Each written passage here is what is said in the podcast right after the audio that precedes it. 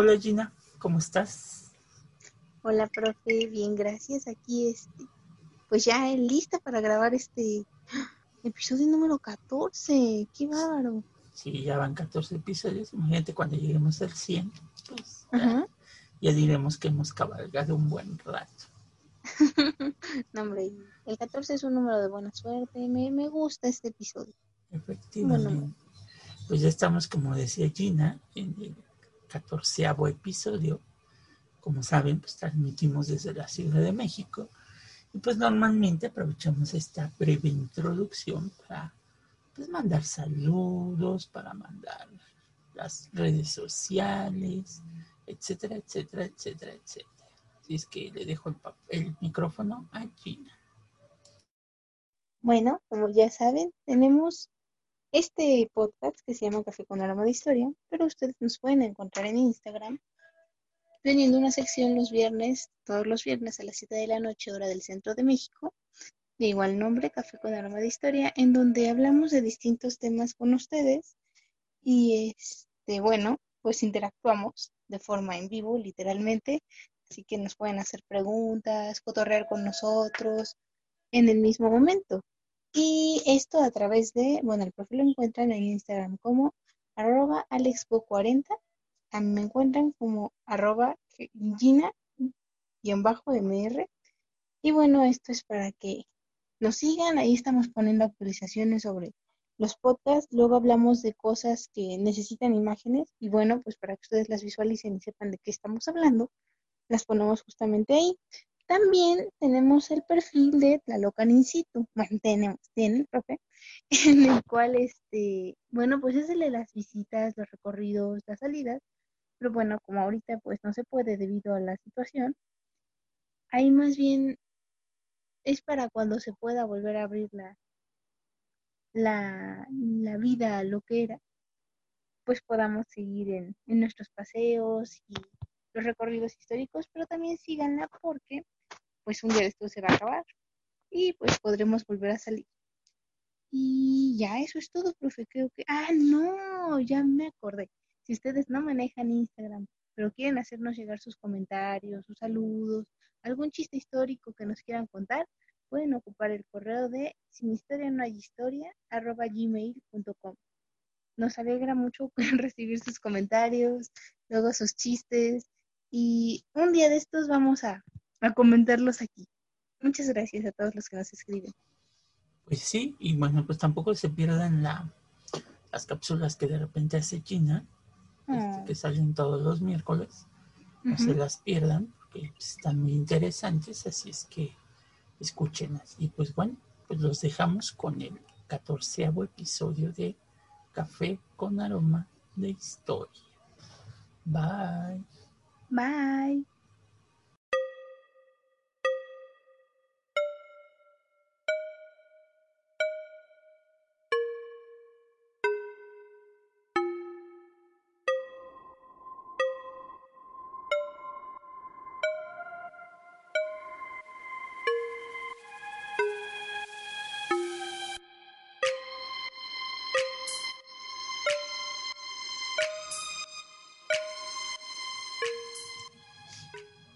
Bienvenidos al catorceavo episodio de Café con Aroma de Historia, una narración histórica donde un servidor, Alejandro Godínez, le contará a Gina Medina y a los presentes un evento anecdótico de la historia de México que no encontrarás en otro lado y que podrás disfrutar mientras te tomas un buen café con nosotros. Hoy titulamos a nuestro catorceavo episodio Los Tetzahuitl o presagios de la conquista.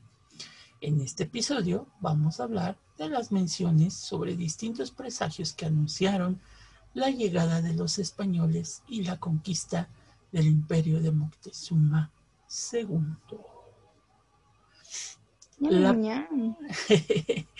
La, la, palabra Tetzahuitl la empleaban los mexicas para referirse a una serie de eventos, criaturas, espacios y entidades cuya aparición o contacto causaba espanto y escándalo.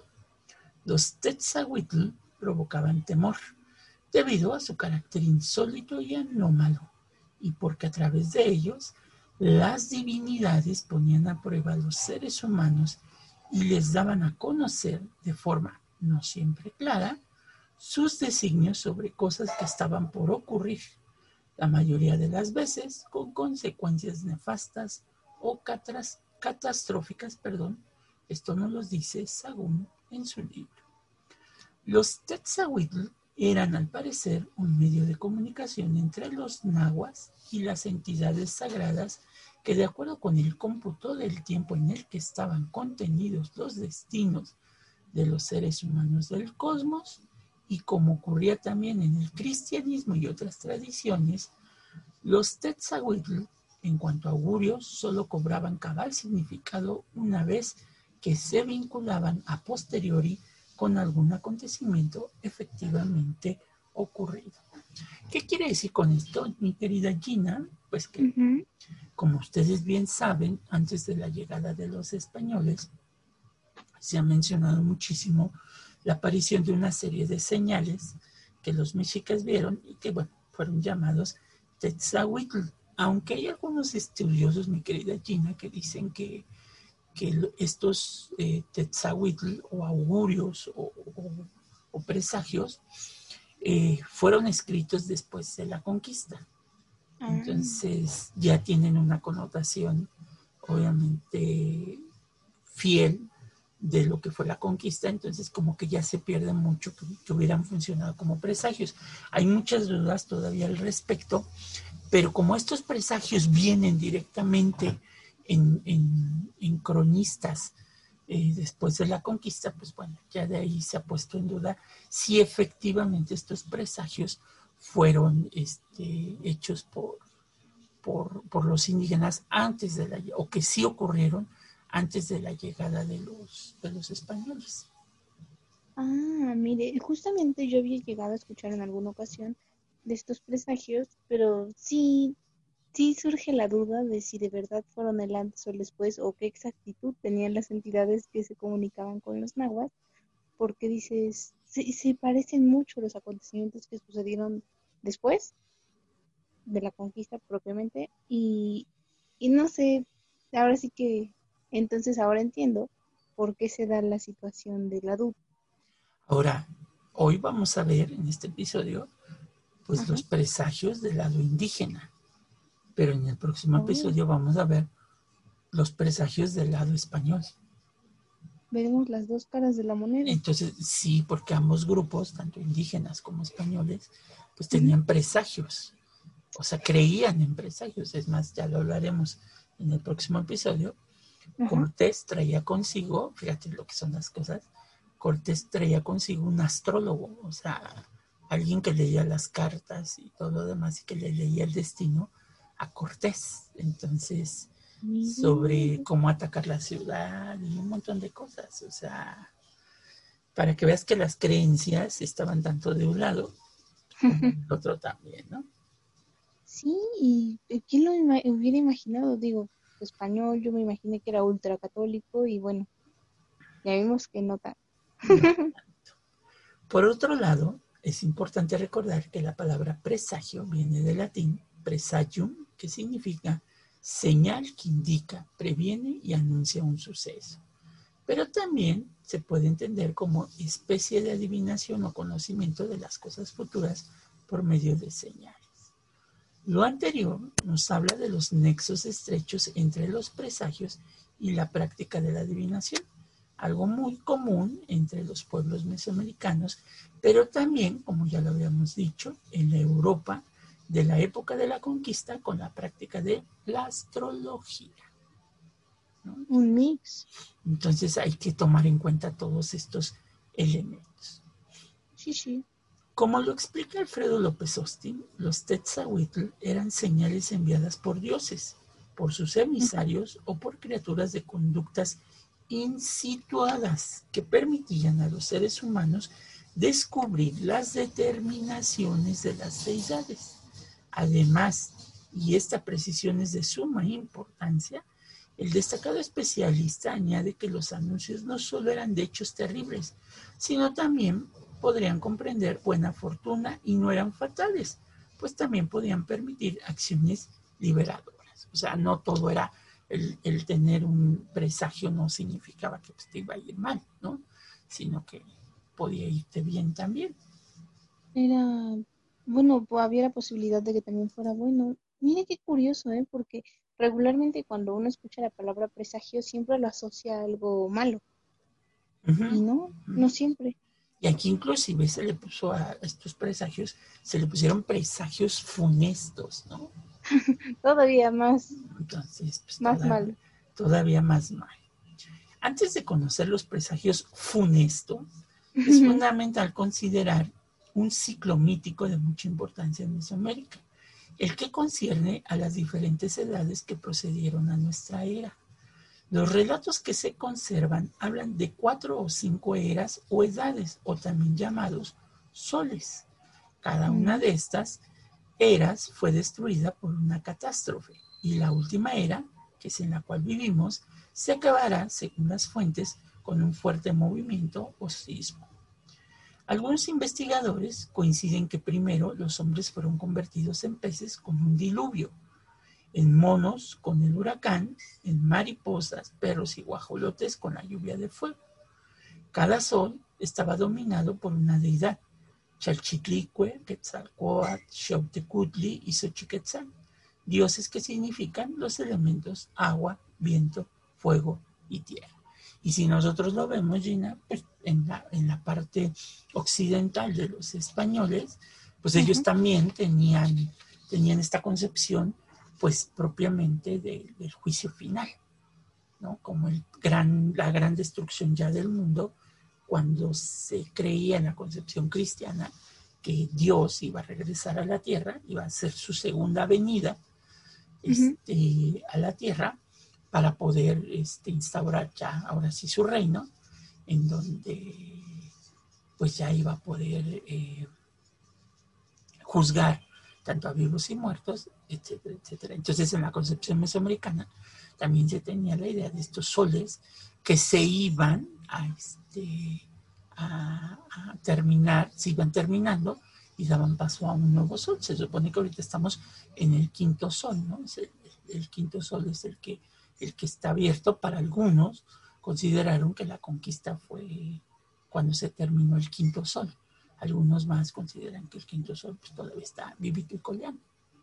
Sí, bueno, como lo mencionaba, que el quinto sol iba a terminar, bueno, ese ciclo iba a terminar con un movimiento telúrico, híjole, no, no sé, yo, yo creo que me estaría con reservar, pareciera que todavía estamos ahí, ahí en, la cuerda floja. Si, tuviéramos las dos concepciones, la, indígena, por lo que está pasando ahorita en el mundo, pues el mesoamericano ya consideraría que esto es un presagio, ¿no? Algo que va a pasar, ¿no? En, el futuro. Si lo viéramos desde el punto de vista europeo, español del siglo XVI, pues también lo verían como un castigo divino, como se vieron las pandemias en la Edad Media, en el siglo XVI todavía en Europa, como un castigo divino, ¿no? Este, que Dios estaba castigando al hombre. Entonces, estas dos concepciones llega un momento en que se van a juntar. La concepción indígena de la destrucción del quinto sol con la, con la española católica del juicio, del juicio final, del juicio universal. hombre, qué curioso, como dice, si tomáramos esto como quizás el fin de esa era, sería un castigo, pero ¿cómo nos libramos de él? Ah, esa es la pregunta que todos nos hacemos, ¿verdad? Esa es la pregunta, pero bueno, Aquí va a jugar un papel determinante un personaje, que es un dios, que va a oh. ser Tezcatlipoca. Si ustedes recordarán y han escuchado los episodios anteriores de la Fundación de México Tenochtitlán, eh, los mexicas copiaron mucho de la tradición tolteca, de la tradición de Tula. Ah, claro, para cuando llegaron. Efectivamente, a los toltecas les, les copiaron muchas cosas, pero también les van a copiar porque se piensa que es una copia de la destrucción de Tula, la mítica ciudad tolteca, va a ser destruida en base a un dios llamado Tezcatlipoca, que es el que veía con los augurios, era el que acudían para que, para que mm. descifrara el futuro con su espejito de obsidiana. Entonces se piensa, hay investigadores que piensan que tanto Tula como Tenochtitlán están relacionadas por Tezcatlipoca, por lo que les vamos a platicar ahorita. Entonces viene la aparición de Tezcatlipoca y en Tenochtitlán. Las fuentes escritas en el siglo XVI, después de la conquista de México, hablan de prodigios y catástrofes que anunciaban el fin de Tenochtitlán. En su Historia General de las Cosas de la Nueva España, Fray Bernardino de Sagún relata un curioso pasaje que le aconteció a los agoreros, o sea, a los, a los brujos y nigrománticos de Moctezuma, en su intento por detener la avanzada española en su camino a la Ciudad de México. Pero antes de que los agoreros pudiesen acercarse a los españoles, les salió al paso un hombre con apariencia de borracho, que les impidió seguir adelante y con ah. gran enojo comenzó a increparlos. Los hechiceros trataron de tranquilizarlo y acomodarlo en su asiento o altar, pero el hombre se enojó aún más y les dijo, cito, por demás habéis venido, nunca más haré cuenta de México para siempre, os dejo, no tendré más cargo de vosotros, ni os ampararé. Apartaos de mí, lo que queréis no se puede hacer. Volveos y mirad hacia México. Y ellos, los hechiceros, volviéronse a mirar hacia México y vieron que todos los cues ardían y los calpules y los calmácates y todas las casas de México. Pareció les que les había dado gran guerra dentro de la Ciudad de México. Como vieron aquello, los encantadores desmayaron grandemente y no pudieron hablar palabra. Hízoles un nodo en la garganta. Esto aconteció en la cuesta que sube hacia Tlalmanalco.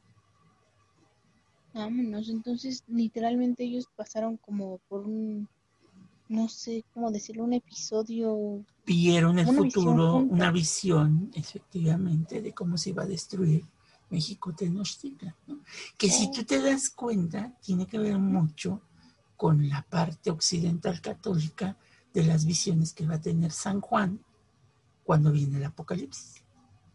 Oh, ah, claro, bueno, yo hubiera pensado algo así como, no sé, la destrucción de Sodoma y Gomorra, pero igual, ¿no? Pudiera ser, ¿no? También puede ser, efectivamente. El aparente borracho había sido una aparición del dios Tezcatlipoca, que pretendía enviar un mensaje a Moctezuma, pues el texto en náhuatl del Códice Florentino menciona. No tocaba a nosotros ver esto, al que le tocaba verlo era Moctezuma todo esto que hemos visto. No era un cualquiera ese, ese era el joven Tezcatlipoca. De improviso desapareció y ya no lo volvieron a ver más. Oh, o sea, literalmente ellos se sentían como preocupados. Efectivamente, se sentían preocupados porque este pues, pues de repente desapareció y y ya no lo volvieron a ver más al pobre Tezcatlipoca. Y este es como que estas visiones de los dioses. De alguna manera el mexica y el, sobre todo el mexica tenía estas cualidades de que, por ejemplo, si un animal te salía al paso, tenías que ver qué tipo de animal había sido, pues si no, si no era de los animales que se consideraban funestos. Por ejemplo, los comerciantes cuando iban en sus caravanas, este, si se les aparecía un jaguar, en, el camino, se les atravesaba, este, eso quería decir que ya no continuaran porque los iban a asaltar o los iban a robar. Entonces era como que estas interpretaciones que daban este, el, el nahua, el mexica, acerca de, la concepción de, los presagios, ¿no? Oh, o sea, no, en eso del jaguar, pues a mí me impactaría, pero si te dicen es posible que te roben, pues te vas te regresas a tu casa Pues efectivamente. Pero esta aparición de Tezcatlipoca anunciando el final de un imperio también la encontramos curiosamente en los episodios previos al abandono y destrucción de la gran ciudad de Tula, cerca de cinco siglos antes. En efecto, las apariciones de Tezcatlipoca, primero ante Quetzalcoatl y después ante Huemac, el rey de Tula, fueron el preámbulo de los temibles acontecimientos que llevaron a la caída del prestigioso señorío. Cito, otro embuste hizo el gran nigromántico Tlachahuepan Tezcatlipoca, que fue los dichos, los dichos tultecas. los cuales venían de noche una sierra que se llamaba Zacatepec, ardiéndose y las llamas parecían de lejos. Otro embuste, lo cual hizo el dicho nigromático, que llovió sobre ellos piedras, y después de pasado estos cayoles del cielo una piedra grande que se llamaba Texcatl. O sea, aquí te dice que la destrucción de Tula va a comenzar cuando empiezan a ver que en un cerro, en, en Zacatepec, se empieza a arder, empieza a quemarse de, improviso y que de repente tienen lluvias de piedras, empezaron a llover piedras, este, y que cayó una enorme, que la llamaron Teccat. Y pues esto no nos habla a lo mejor de una sierra, nos habla a lo mejor de la erupción de un pequeño volcán, si tuviéramos una interpretación científica, porque si te dice que se empezó a incendiar y empezaron a llover piedra, pues quiere decir que, que, tendría que ver más con, más con eso, ¿no? Sí, sí, la lógica científica diría, pues, la erupción de un volcán. Ajá, pero aquí juega un papel determinante Tezcatlipoca. O sea... O sea, entonces no es malo, malo, malo como se pensaría, sino que más bien como que da avisos de lo que puede pasar. de lo que va a pasar, efectivamente. Ah, de lo que va a pasar, o sea. Sí, porque como tiene unos atributos de tener el, el, espejo de obsidiana, pues puede, puede, ver el futuro, ¿no? Entonces. ¿Y no se equivoca? Pues, pues no, porque en teoría se supone que tú la cayó y se supone que. Tenochtitlan pues también cayó, pero hay que tener mucho cuidado porque muchas de estas fuentes ya son del siglo XVI. O sea, pueden estar tergiversadas sus versiones. Justificadas para, ver cuál era el proceso de conquista. Okay. Incluso en el Códice Vaticano A se registra la premonición sobre la muerte masiva de los toltecas al querer desalojar un cadáver putrefacto. De acuerdo con el códice, dice esto. Estando el Totec, según el Códice Vaticano A, el dios Totec era un sacerdote cercano a Quetzalcoatl, en aquella penitencia suya y predicándola con voz y gritos sobre el monte que hemos dicho, fingen que soñaban cada noche, que veían esta figura de muerte, muy espantosa, con los intestinos fuera, que era causa de grandísima abdominación de su pueblo. E hizo convocar este, Xipetotec, a todo su pueblo, imponiéndoles que trajeran sogas gruesas y amarrasen aquella cosa mala, porque era la causa de todos sus pecados. Pues digo que ya son crónicas de 16. Y que arrasándola la tirasen fuera del pueblo. ¿no? Entonces hablan de un cadáver que se aparecía con las vísceras de fuera, este, con un olor este, no, no abundo. Y entonces el sacerdote Xipetotec, que aquí está como sacerdote y no como Dios, pues este, les pide que consigan cuerdas porque era un enorme cuerpo. En el Códice Vaticano se ve un enorme cuerpo, como lo están jalando. También de ahí viene mucho la creencia de que en Mesoamérica había gigantes y estas cosas, este, lo cual no es cierto, pero de alguna manera este, se, se, manifiesta, se manifiesta todo eso. Entonces, Xipetotec habla de la destrucción porque se van a morir muchos toltecas debido a que se les apareció este cadáver putrefacto. O sea, un zombie se desapareció. ¡Ay! Pero bueno. Por otro lado, hay una leyenda que también relata la historia de un labrador que es hecho presa de un águila y llevando a una cueva, llevándolo a una cueva oscura donde le fue ordenado quemarle el muslo al emperador Moctezuma para demostrarle cómo su soberbia le había quitado toda sensibilidad. Asimismo, después de haber regresado al labrador a su milpa, le comendó que regresara a la cueva al día siguiente y le comentara a Moctezuma lo que había hecho y como prueba le dijera que viera la quemadura en su muslo. El labrador debía de advertirle al emperador que el dios de lo creado estaba molesto por su soberbia y señalarle que él, Moctezuma, se había buscado el mal por venir que le esperaba, haciendo referencia a la conquista. Es una leyenda, no hay un documento que diga que esto pasó, pero es una leyenda que habla de un labrador que, que tiene un sueño, un águila se lo lleva a una cueva y ahí está el emperador y le dice, mira, cómo es tan soberbio que si tú le quemas la parte de la pierna, no va a sentir. Entonces, este, con miedo le quema la pierna y no, no siente. Al otro día, cuando ya regresa a la milpa y va a comentarle a Moctezuma lo que pasó, este, pues Moctezuma no le cree y entonces le dice, a ver, revísate tu pierna derecha. Y efectivamente tenía, la, tenía la cicatriz de, que, este, de la quemadura que había, que había recibido por parte del labrador. Entonces se dice que lo mandó a ejecutar.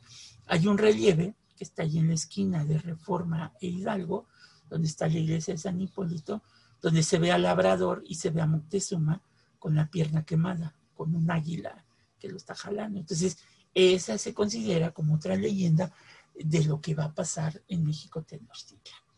¿no? O sea, literalmente es como, fue tu culpa, Moctezuma. Efectivamente, por tu soberbia, ¿no? Bueno.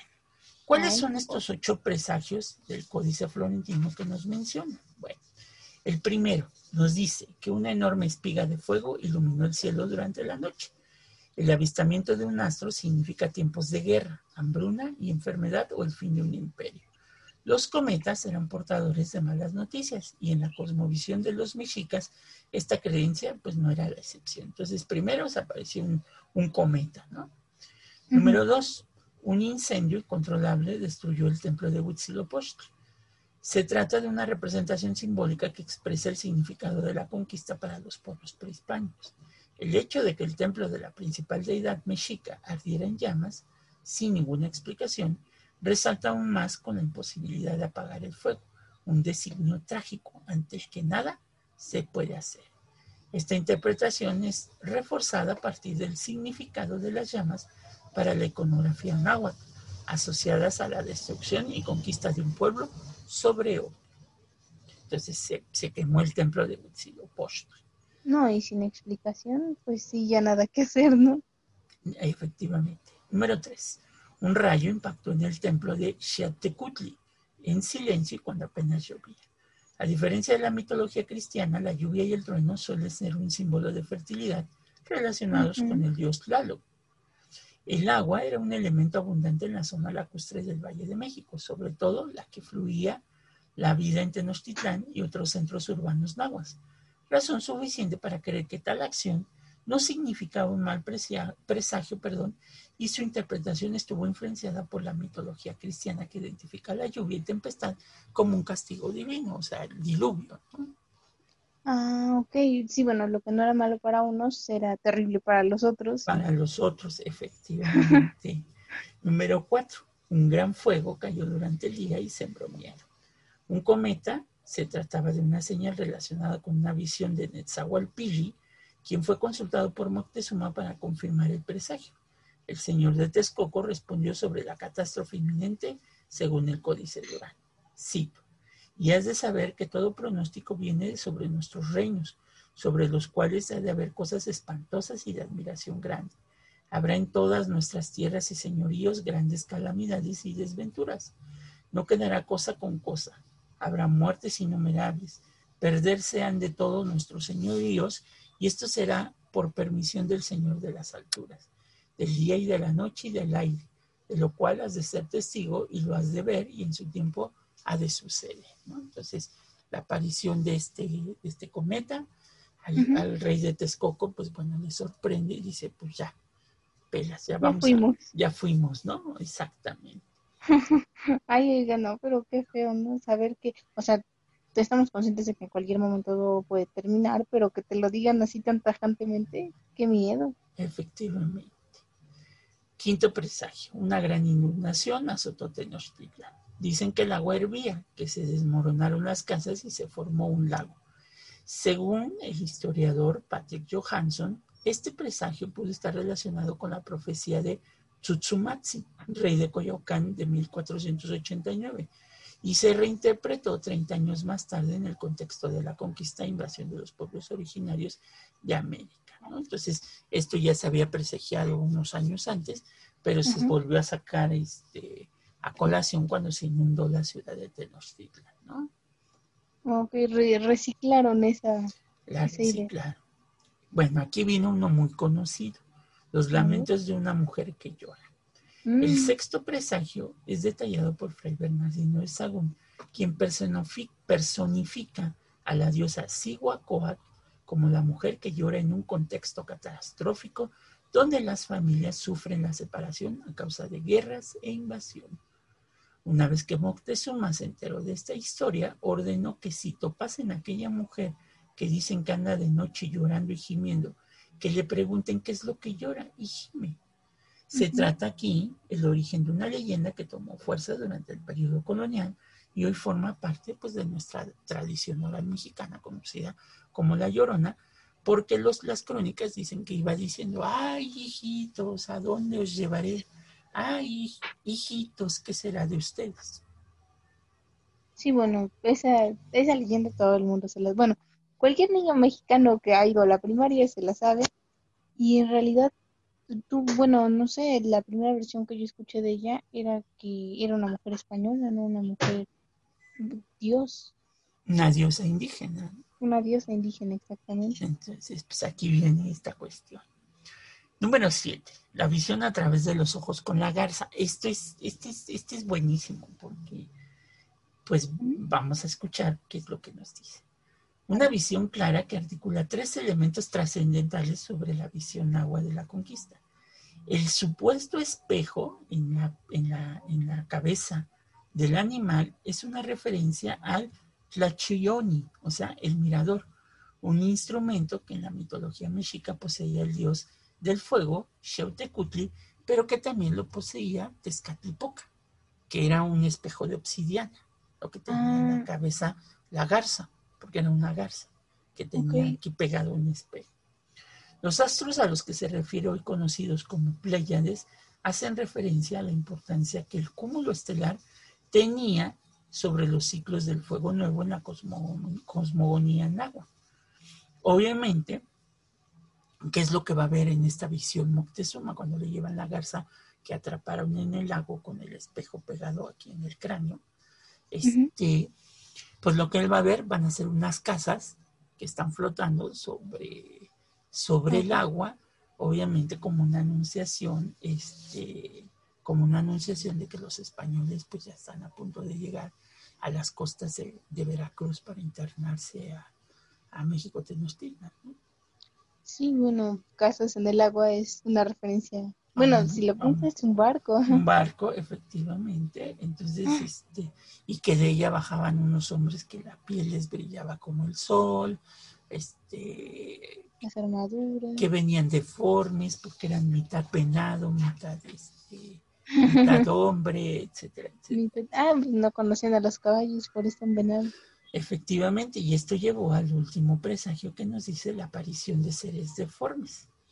El último presagio no solo hace una alusión a los conquistadores montados sobre un caballo, también representa el choque cultural entre ambos mundos. Es un producto bicéfalo de una visión desgarradora sobre los últimos años del pueblo mexica, la pérdida de sus costumbres y la adopción de las, de las nuevas costumbres que van a hacer los españoles. Habla de la aparición de unos enanos deformes con dos cabezas que se aparecieron y que de repente desaparecieron. Entonces, este, pues todo lo tomaron como, como un mal augurio, ¿no? Sí, bueno, mm, una imagen así debe de ser extraña de ver, y más en esos momentos. Y como dicen, ¿no? O sea, dejar sus costumbres para adoptar extranjeras, pues es justo lo que pasó. Efectivamente. Entonces, aquí ya vemos que ya hay tres papeles fundamentales. Tezcatlipoca, que destruye Tula y va a destruir Tenochtitlan. El segundo factor son los presagios esta serie de eventos que se van a dar de manera catastrófica que van a anunciar obviamente la caída de México Tenochtitlán. Y el tercer punto, que es la aparición de un instrumento que va a jugar un papel determinante en la conquista, que es un espejo mágico, que es el espejo de obsidiana, con el que se veía el destino de los hombres, y que va a jugar un papel psicológico en el derrumbe ya total de, de Tenochtitlán desde el punto de vista psicológico, ¿no? Entonces, pues este espejo mágico que ve el destino va a ser el arma que también se va a utilizar para el derrumbe de Tenochtitlán. Wow, el peligro que puede significar un espejo, ¿no? Efectivamente. Como mencionamos en el presagio de la grulla, con un espejo sobre la cabeza en el cual Moctezuma II pudo ver las estrellas y a los españoles cabalgando sobre venados, eran señales inequívocas del fin de la era mexica. Existen otros episodios de la conquista que se pueden relacionar con esta función adivinatoria del espejo. Cuando los españoles, encabezados por Hernán Cortés, se encontraban en la costa de Veracruz, el soberano mexica les envió una delegación de 100 hombres cargados con presentes dirigidos por un tal Quintalbor, que el soldado cronista Bernal Díaz del Casillo describe de esta manera.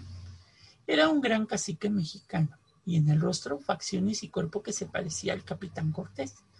Y adrede lo envió el gran Moctezuma. Y como parecía a Cortés, así lo llamábamos en el Real, Cortés allá, Cortés acullá. Con esto, Moctezuma muy probablemente quiso reproducir un episodio de la lucha entre el dios Tezcatlipoca y Quetzalcóatl en Tula, la prodigiosa ciudad tolteca. Entre otras maniobras para desterrar a Quetzalcóatl de su capital, fue, aparte de emborracharlo y provocar el incesto con su hermana, Tezcatlipoca le enseñó un espejo a Quetzalcóatl, en el cual el soberano tolteca se vio viejo y feo, con lo cual se espantó y huyó.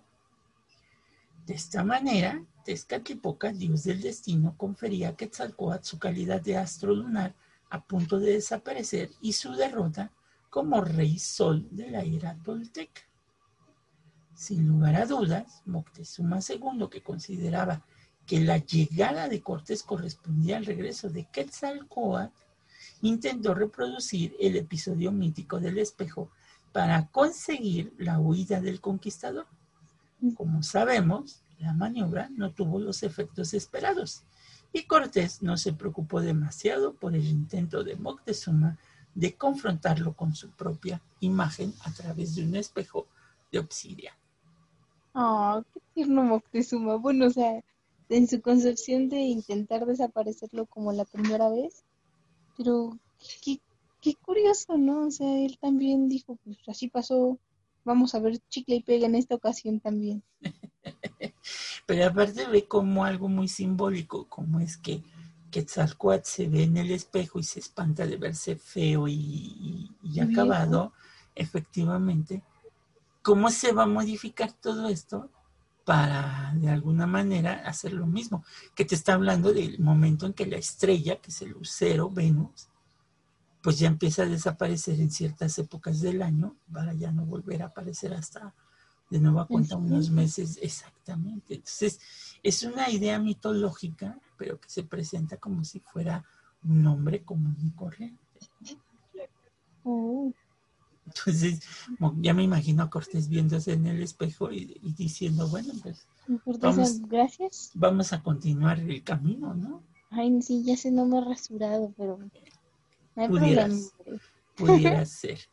El papel del espejo como revelador del futuro aparece también en un episodio significativo ocurrido cuando los españoles ya habían entrado en el recinto sagrado de México Tenochtitlan.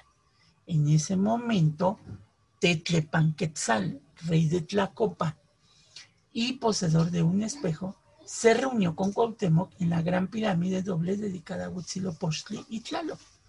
Después de que Tetlepanquetzal hubo pronunciado un conjuro, el espejo se oscureció y solo una pequeña parte de su superficie permaneció visible y se distinguieron solamente algunos hombres del pueblo. El rey de Tlacopan exclamó llorando, digamos al Señor que era Cuauhtémoc, que no bajemos porque México hemos de perder. Sin embargo, desde antes de enfrentarse a la terrible sentencia del espejo, el último soberano mexica se había desmayado. Mm. No, pues. Ah. Es que, ¿cómo se acomodan las cosas? Bueno, no sé. Suena demasiado acomodado. A lo mejor es que, como nos mencionaba, pues sí puede ser que, como esto se dio posterior, o sea, los presagios fueron acomodados de forma posterior a la conquista de México Tenochtitlan, pues puede ser que, que sí estén ordenados al 100 y no, no como tal propiamente que así hayan sucedido, sino que fueron acomodados. Ay, y es un relajo. O sea, ya vimos dos episodios. Uno es que le enseñan el espejo a, Cortés y no se espanta. El segundo es que tanto el señor de Tlacopan como Cuauhtémoc suben a lo alto del Templo Mayor, ven la visión de que se va a destruir la ciudad y dicen, no hay que bajarnos, ¿no? Porque ya, pues esto ya, ya, cuando la entrada de los españoles, este, no hay que bajarnos porque esto ya se va a destruir, ¿no? Entonces es como esta parte mitológica también, ¿no? Sí, sí, mucha historia revuelta. Pero ahora vas a ver cómo ese espejo le sirvió a Cortés para algo que va a suceder años después. Volvemos a encontrar a los mismos personajes en 1524, o sea, al rey de Tlacopan, de nombre eh, Tetlepanquetzal, y a Cuauhtémoc, encabezando, eh, junto con Cortés, encabezando una expedición que se dirigía hacia Honduras con el fin de sofocar a la rebelión de Cristóbal de Olid. Temiendo una sublevación indígena en su ausencia, Cortés consideró adecuado llevarse a Cuauhtémoc y a Tetlepanquetzal. Al enterarse de que estos urdían un complot contra los españoles, Cortés los hizo ahorcar, pero perdonó a sus cómplices. Para asegurarse de la, de la temerosa fidelidad de los sobrevivientes, el maquiavélico conquistador aseguró a los indios que se había enterado de la traición de Cuauhtémoc por medio de su brújula. Ah, los engañó. Añade Cortés que me rogaban mucho mirase el espejo y la carta, o sea, la brújula, y que ahí vería cómo ellos me tenían buena voluntad, pues por ahí sabían todas las otras cosas. Yo también les hice entender que así era de verdad, y que en aquella aguja y carta de María veía yo y sabía y se me descubrían todas las cosas.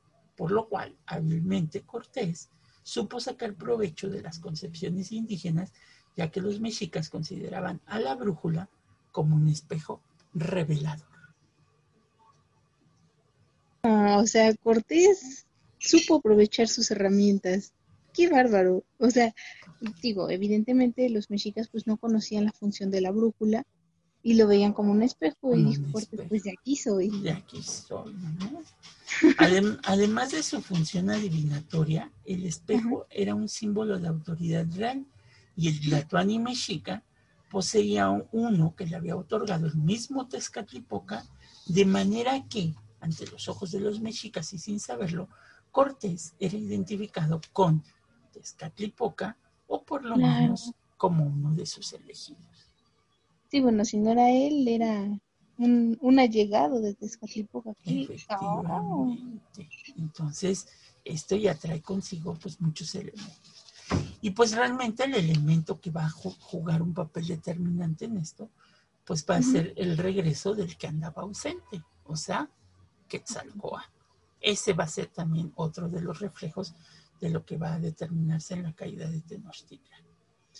Hablando del famoso regreso de Quetzalcoatl, el cual ha sido un argumento citado a menudo para justificar la supuesta pasividad y la derrota de los mesoamericanos ante los invasores, Ahora bien, algunos autores consideran que la idea del regreso de Quetzalcoatl es una invención colonial o incluso un mito forjado por el mismo Cortés para justificar la conquista y para explicar la supuesta entrega de su reino que le hiciera Moctezuma II.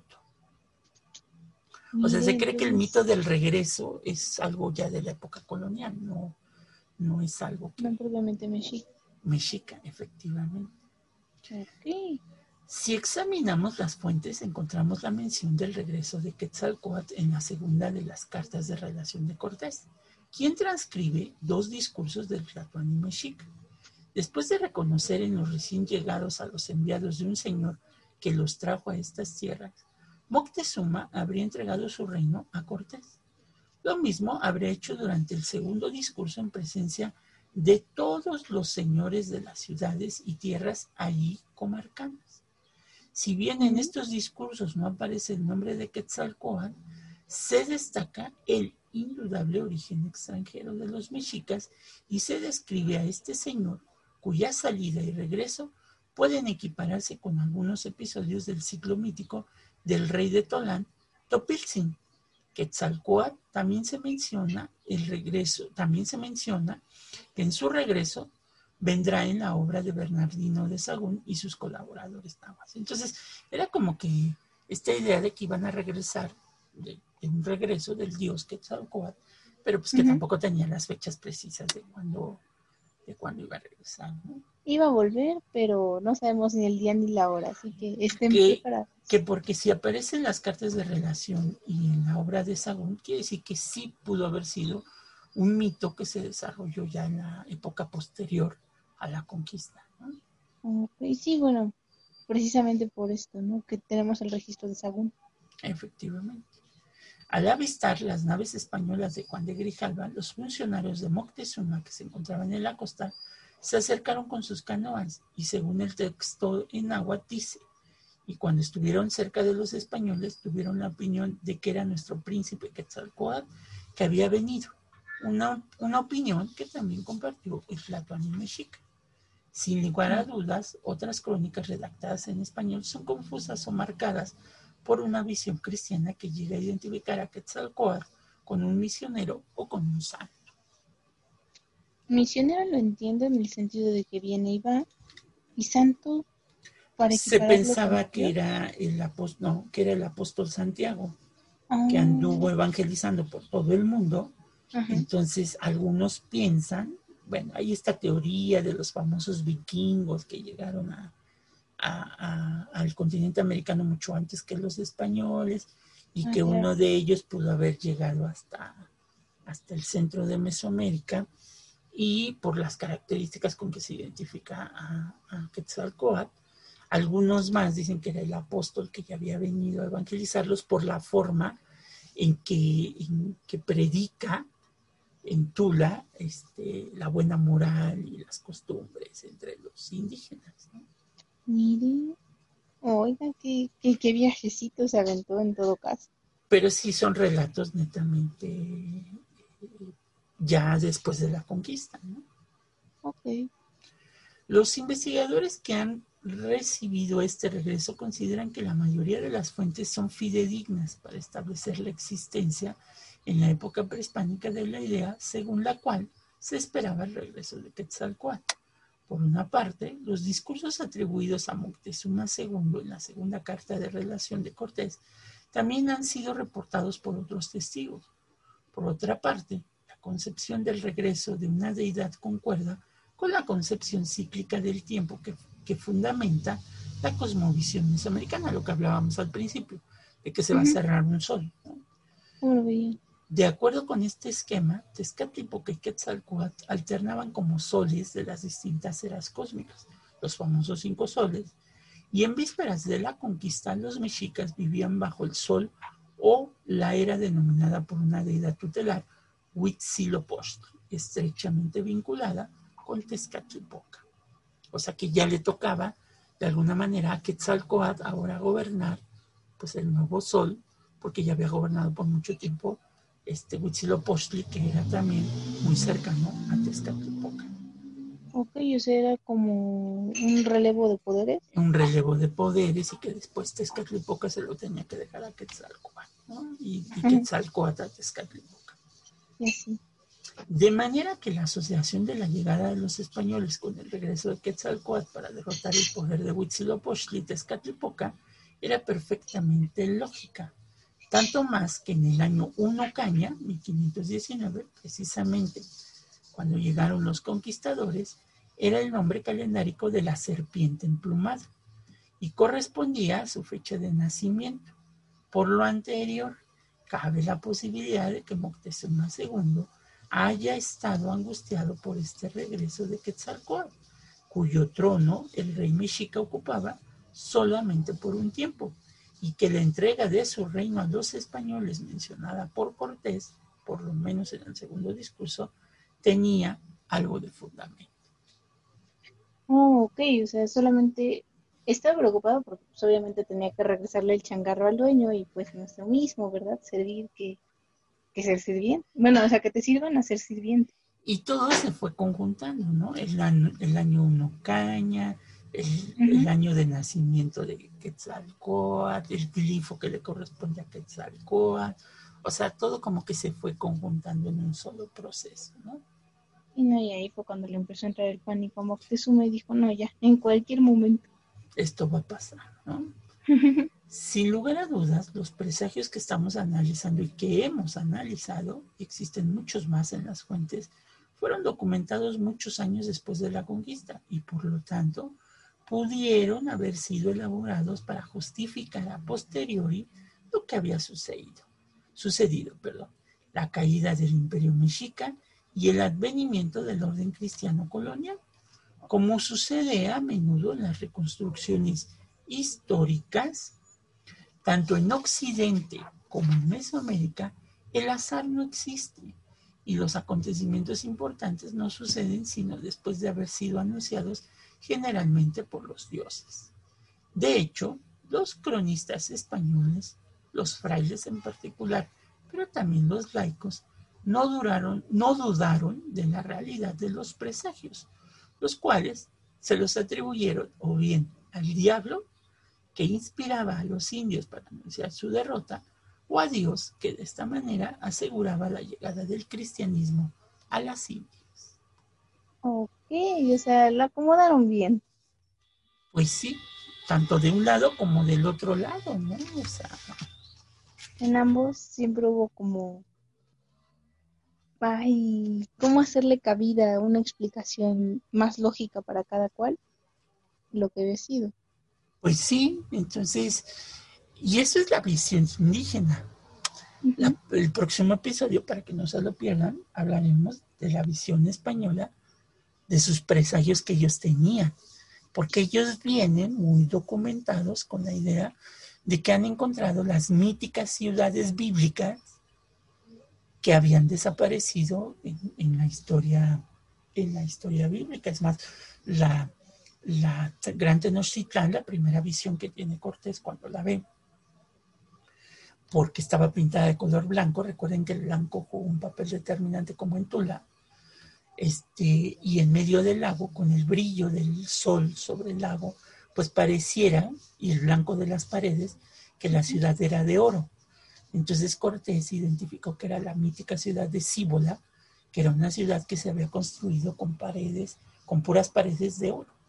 Entonces vienen con esta idea medievalista de que, de que están encontrando este, eh, estas ciudades. Y tiempo después pues, algunos españoles vendrán a América con la idea de buscar el famoso El Dorado, ¿no? El Dorado, sí, claro. Bueno, es que si la iluminación, o sea, tenemos que ser muy, muy imaginativos, todo estaba limpio en el Valle de México, las paredes eran blancas, pero me imagino es un blanco inmaculado y tocados por los primeros rayos de la mañana. No, hombre, se ha de haber visto fabuloso y sí daría la sensación de que en verdad la ciudad estaba construida de oro. Obviamente, este, y todo lo que los, los, los indígenas al paso de Cortés le habrán dicho de que en, Tenochtitlán se guardaba el tributo, el oro, pues obviamente Cortés dijo, pues de aquí soy, ¿no? Cáiganse con el dinero. bueno, bueno. Callitos, ¿no? Y aparte, bueno, pues él se identifica como un dios. Ya lo veremos más adelante, pero es bien curioso el, día que se entrevista Cortés y Moctezuma, el discurso que se dan. O sea, este, Cortés le dice, vengo en nombre del rey de España, Carlos I, quinto de Alemania, tal y tal y tal y tal. Yo me imagino que Máximo haya dicho, pues quién sabe quién sea Carlos I, ¿no? Ah, él fue como, órale, creo que así le dicen ahora entonces a... Que, ni nombre indígena tiene, ¿no? Dijo, se cambió el nombre de mira lo que bárbaro. Entonces, pues sí, es un poco como estas concepciones, pero sí queremos empezar este episodio viendo la visión indígena de los presagios, para que el próximo episodio veamos la visión española de los presagios, ¿no? Literal, que vean cómo uno y otro tuvieron una explicación y aunque no son iguales, llegan al mismo punto. Y no una explicación científica, sino una explicación mitológica, religiosa, bien acrecentada, ¿no?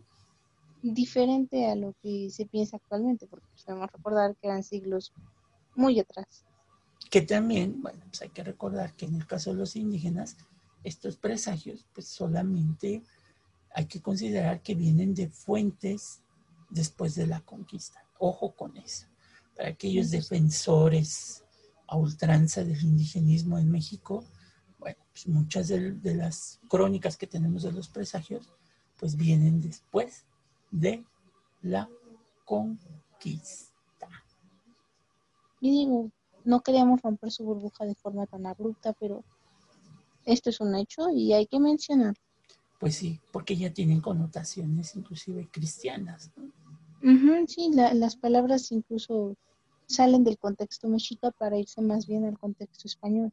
Efectivamente. Entonces, hay que verlo desde todas las perspectivas la conquista de México y pues ya vamos a empezar a acercarnos un poco a esta cuestión de la conquista, ya que estamos en un año eh, en donde se celebran los 500 años que puso fin al imperio mexica y, dio origen a la Nueva España.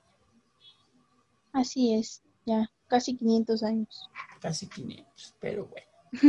Pues hasta aquí llegamos por el día de hoy. Este, esperemos que, que haya quedado claro. Si tienen alguna duda, bueno, pues ya saben a dónde escribirnos y mandarnos sus dudas, contáctenos y ya con mucho gusto responderemos en el siguiente episodio las otras dudas. No se lo pierdan, el episodio número 15 tratará de la visión, pues, de presagios, no tanto de presagios, pero sí la visión destinada este, de Cortés para conquistar México Tenochtitlan.